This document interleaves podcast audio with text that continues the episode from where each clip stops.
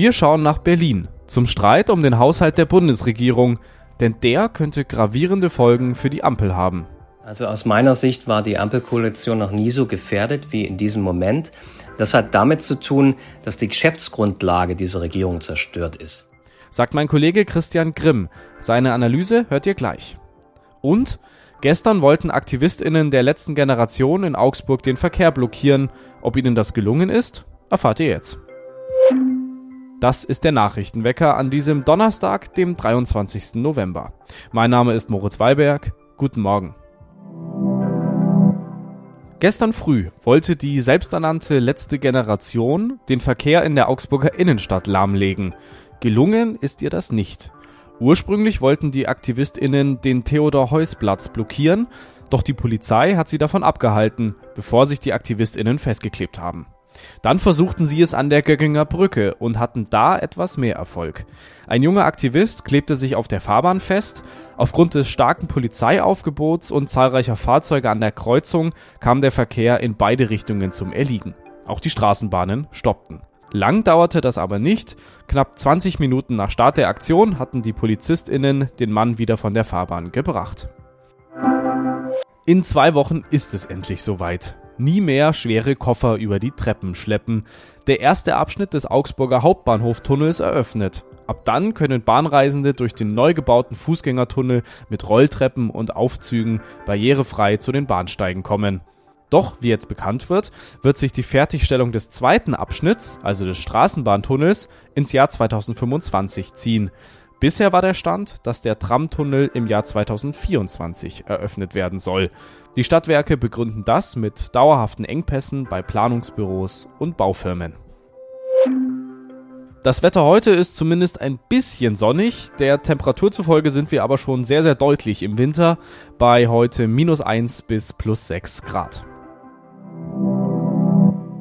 Eine Woche ist es jetzt her, dass das Bundesverfassungsgericht entschieden hat, dass der Bundeshaushalt der Regierung so nicht dem Grundgesetz entspricht. Die Regierung hat 60 Milliarden Euro, die sie eigentlich als Hilfe in der Corona-Zeit zurückgelegt hat, in den sogenannten Klima- und Transformationsfonds gesteckt. Damit sollten vor allem Projekte finanziert werden, die beim Klimaschutz helfen und Unternehmen beim Umstellen auf klimafreundlichere Technologie unterstützen. Das Bundesverfassungsgericht sagt, das geht so nicht. Man kann nicht Geld für das eine auf die Seite legen und dann für das andere ausgeben. Immer noch ist unklar, was das jetzt ganz konkret bedeutet.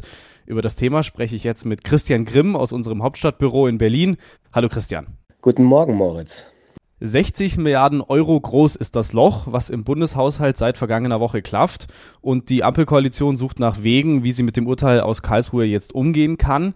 Gestern wurde die Abstimmung über den Haushalt 2024 verschoben. Das heißt, alles verzögert sich, die Regierung verschafft sich Zeit. Welche Optionen hat denn die Regierung jetzt? Nun, Moritz, die Regierung hat gar nicht viel Optionen. Sie steht unter massivem Druck, denn sie hat neben den 60 Milliarden und dem Haushalt für 2024 noch ein anderes großes Problem. Das ist nämlich der Haushalt für das laufende Jahr. Auch dieser ist mit großer Wahrscheinlichkeit nach verfassungswidrig, weil da Gelder ausgezahlt wurden aus dem Wirtschafts- und Stabilisierungsfonds, einem anderen Sondervermögen. Und dieses Geld wurde eingesetzt für die Strom- und Gaspreisbremse. Und äh, auch das ist im Sinne des Verfassungsgerichts grundgesetzwidrig. Nun wird es so sein, dass die Ampel erstmal den Haushalt für das laufende Jahr ergänzt durch einen Nachtraghaushalt. Dafür muss sie nochmal eine Notlage erklären, rückwirkend. Und dann die Schuldenbremse aussetzen, um diese Milliarden quasi Ersatz zu beschaffen. Also das ist der erste Schritt und das ist deshalb so kompliziert, weil Finanzminister Christian Lindner ja damit geworben hat, dass er der Politiker ist, der die Schuldenbremse einhält. Und er muss jetzt also einen Offenbarungseid leisten und ähm, auch das will vorbereitet sein. Das steht noch vor den Beratungen für 2024. Denn es gilt ja, die Schuldenbremse muss eingehalten werden, außer ein Jahr ist besonders herausfordernd. Das hatten wir zum Beispiel während der Pandemie. Dann darf sie ausgesetzt werden. Aber in dieser Zeit darf die Regierung nicht auf Vorrat sozusagen Kredite aufnehmen, was sie eben äh, getan hat. Du hast Lindner angesprochen, der jetzt zurückrudern muss, wahrscheinlich zurückrudert auch, dass er eben die Schuldenbremse nicht einhalten kann. Welche Ideen ganz konkret haben denn die drei Parteien, um mit der Situation jetzt umzugehen, um Geld zu sparen? Das ist die große Frage und für die Ampel wirklich eine Zerreißprobe. Alle drei Parteien werden über ihren Schatten springen müssen. Die SPD womöglich Kürzungen beim Sozialen akzeptieren, die Grünen akzeptieren, dass der Klimaschutz langsamer vonstatten geht und es dafür weniger Staatsgeld gibt. Und die FDP muss sich vielleicht mit dem Gedanken anfreunden, dass irgendwo Steuern erhöht werden. Das alles betrifft das Grundverständnis dieser drei Parteien und deshalb ist es so kompliziert. Für alle drei wäre es ein Gesichtsverlust, beim ureigenen Feld zu verlieren. Und deshalb kann es eigentlich nur gehen, indem sich die drei Anführer, Habeck, Lindner und Scholz, hinstellen und jede Seite Abstriche macht und verkündet. Du hast gesagt, das ist jetzt eine Zerreißprobe für die Ampel. Wie groß ist denn die Gefahr, dass es die Ampel wirklich zerreißt? Also aus meiner Sicht war die Ampelkoalition noch nie so gefährdet wie in diesem Moment. Das hat damit zu tun, dass die Geschäftsgrundlage dieser Regierung zerstört ist. Die SPD konnte etwas fürs Soziale tun, zum Beispiel Erhöhung des Bürgergeldes, die Grünen etwas auf den, für den Klimaschutz und die FDP konnte sich hinstellen, schaut, wir können das alles bezahlen, ohne Steuern zu erhöhen und halten dabei auch noch die Schuldenbremse ein. Das ist durch das Urteil von Karlsruhe passé. Das heißt, man muss einen vollkommen neuen Modus finden, muss Abstriche machen und das erste Mal richtig hart sparen in Zeiten, äh, in denen man eigentlich viel Geld ausgeben will.